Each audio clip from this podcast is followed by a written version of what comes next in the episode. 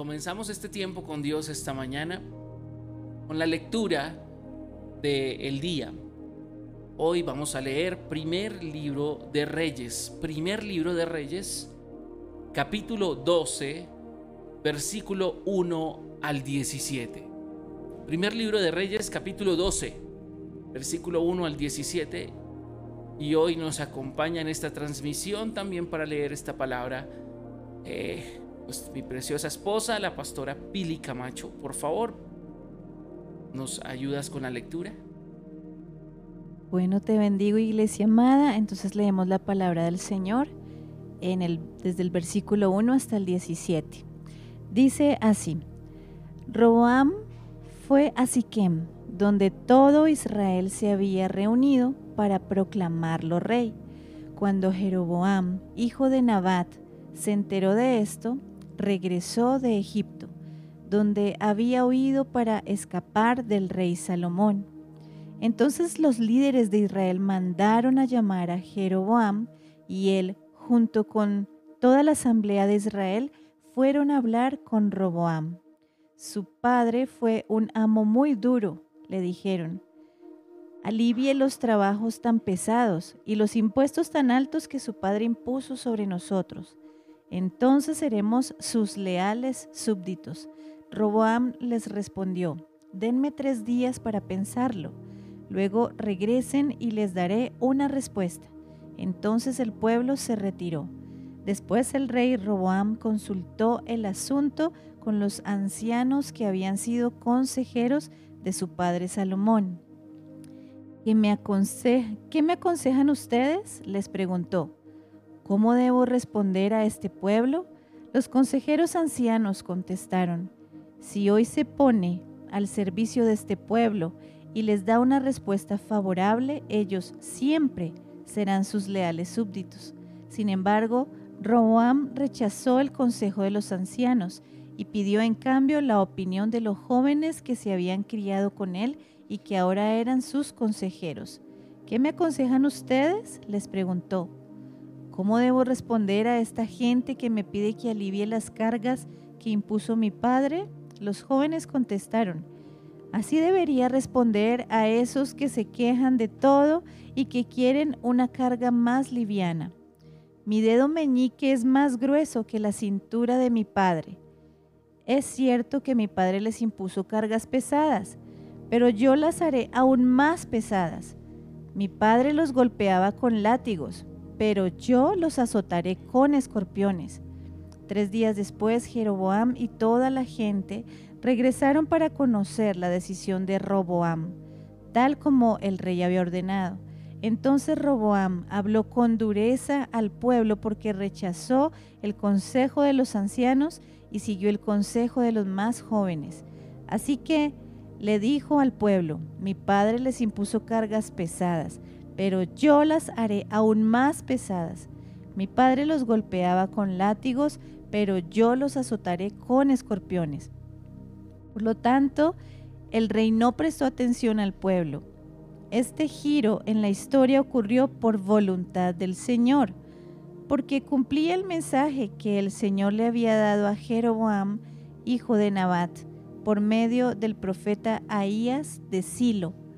Cuando todos los israelitas se dieron cuenta de que el rey no iba a hacerles caso, respondieron, Abajo la dinastía de David. No nos interesa para nada el hijo de Isaí. Regresa a tu casa, Israel. Y tú, David, cuida de tu propia casa. Entonces el pueblo de Israel regresó a casa. Pero Roboam siguió gobernando a los israelitas que vivían en las ciudades de Judá. Muy bien, gracias amor. Hoy esta meditación se llama presión popular. Y está basada en Proverbios capítulo 16, versículo 19. Dice que es mejor vivir humildemente con los pobres que compartir el botín con los orgullosos. El deseo de aprobación que podemos tener de los demás puede llevarnos a hacer cosas extrañas. Debido a la presión popular, llevamos tal vez ropa de moda, tanto si nos gusta como si no nos gusta. O tal vez aceptamos invitaciones que preferiríamos si nos conviene declinar. Trabajamos mucho más de lo que queremos, pues para mantener solo un nivel de éxito económico o una calidad de vida incluso que aparenta, pero que no necesitamos. Lo más lamentable es que a veces decidimos seguir simplemente una multitud que nos lleva a hacer el mal.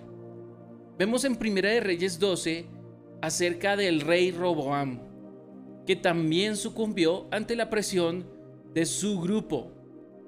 Rechazó el buen consejo de sabios ancianos que habían conocido a su padre Salomón y los errores que había cometido como rey. En su lugar, nos damos cuenta que Roboam dio oído al consejo de sus compañeros, a sus consejeros jóvenes con los que había crecido.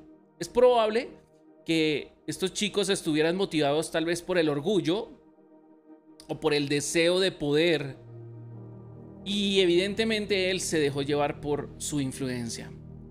Juan Cara pagó su equivocación. ¿Saben algo? La gente aplica presiones sobre nosotros. Todos de alguna forma nos sentimos influidos por esas presiones.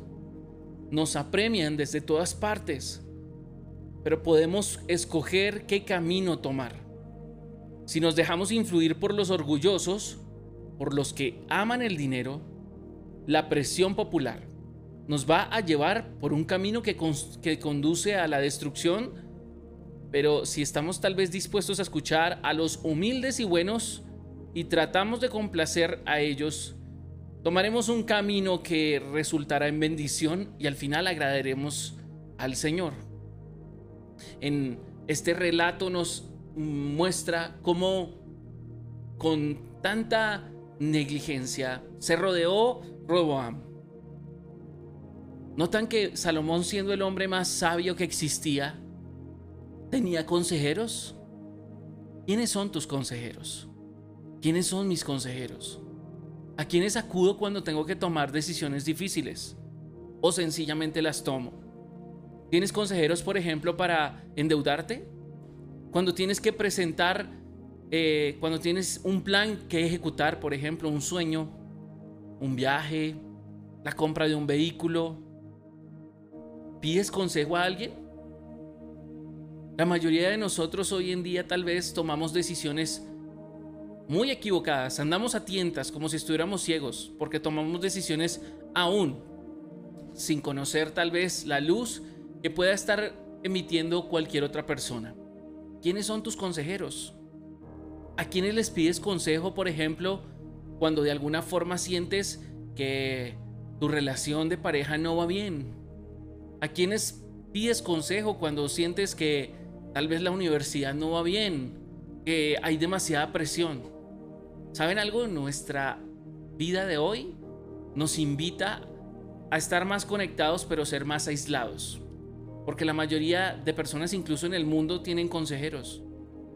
Sí, tienen amigos o amigas a quienes les consultan y les dicen, mira, les cuentan sus problemas y ellos se convierten en sus consejeros. Salomón siendo un hombre sabio, me llama la atención que tenía un grupo de ancianos consejeros. ¿Acaso no siendo él el más sabio necesitaba consejeros? Eso me llamó poderosamente la atención. La sabiduría siempre muestra que está rodeada de consejos. Que si nosotros no nos dejamos aconsejar ni rodear, somos necios. Y estamos muy lejos. Pero hay algo Peor que no tener consejeros y es tener malos consejeros. De hecho, personas que son igual a nosotros, que no conocen, que no tienen una perspectiva mucho mayor que la nuestra. Personas que pueden tal vez a la voz de experiencia y a la voz de éxito pasado guiarnos. ¿Comenzaste un negocio? ¿Quiénes son tus consejeros? ¿Personas que han tenido éxito en los negocios? o personas que han fracasado con todo lo que han intentado. Tal vez alguna lección puedes tomar de ellos, de lo que no se debe hacer, pero rodéate bien. ¿Quieres tener éxito en tu relación matrimonial o tienes que tener éxito? ¿Cómo son? ¿Quiénes son tus consejeros para cuando tienes momentos difíciles en tu relación con tus hijos, no sabes cómo conducirlos? quiénes son tus consejeros. No dejes que la presión del grupo y sobre todo el pensamiento de este mundo se imponga. Muchas veces entramos a Google para buscar un consejo. Y en Google podemos encontrar muchas cosas, es una lotería. Puedes encontrar un cuchillo para terminar de masacrar el área de tu vida que necesita consejo. O puedes encontrar una fina herramienta para hallarla. ¿De quién te estás rodeando? Esa es la razón por la cual yo siempre eh, oro y pido que las personas no desarrollen simplemente la asistencia a una reunión, sino que desarrollen relaciones. Las relaciones en la iglesia con gente sabia, espiritual, mejor que tú, porque lleva más años en el Señor, podría llevarte a, buen consejo. Pero personas que no abren su Biblia, no abren la Biblia, no deberías ni siquiera abrirles el corazón, porque no te van a poder aconsejar bien. Es por eso que debemos buscar las relaciones, es por eso que te invito a que valores la sabiduría que Dios puede poner en tu vida cada vez que tú te conectas o te reúnes con tu grupo pequeño. No puedes estar solo, no puedes estar sola. Por eso estamos aquí, reunidos alrededor de la sabiduría que Dios puede darnos. Señor, ayúdame a elegir a mis consejeros, a esas personas, Señor, con las cuales yo debo consultar decisiones difíciles, cuando siento que hay cosas que no puedo hacer, porque mi sabiduría no llega hasta allá, porque he llegado a la frontera, Señor, de el mundo conocido, estoy enfrentando sentimientos, pensamientos, emociones, circunstancias que nunca antes había enfrentado y no sé qué hacer. No voy a apoyarme en mi propia prudencia o en mi propia sabiduría únicamente. Voy a pedir al Señor dirección.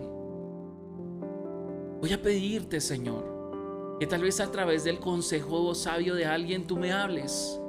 Tal vez por mi propio medio no encuentro la sabiduría, tal vez leo la palabra, pero aún así algo queda inconcluso que en ese momento yo tenga la humildad de reconocer y entender que puede haber alguien que me puede aconsejar.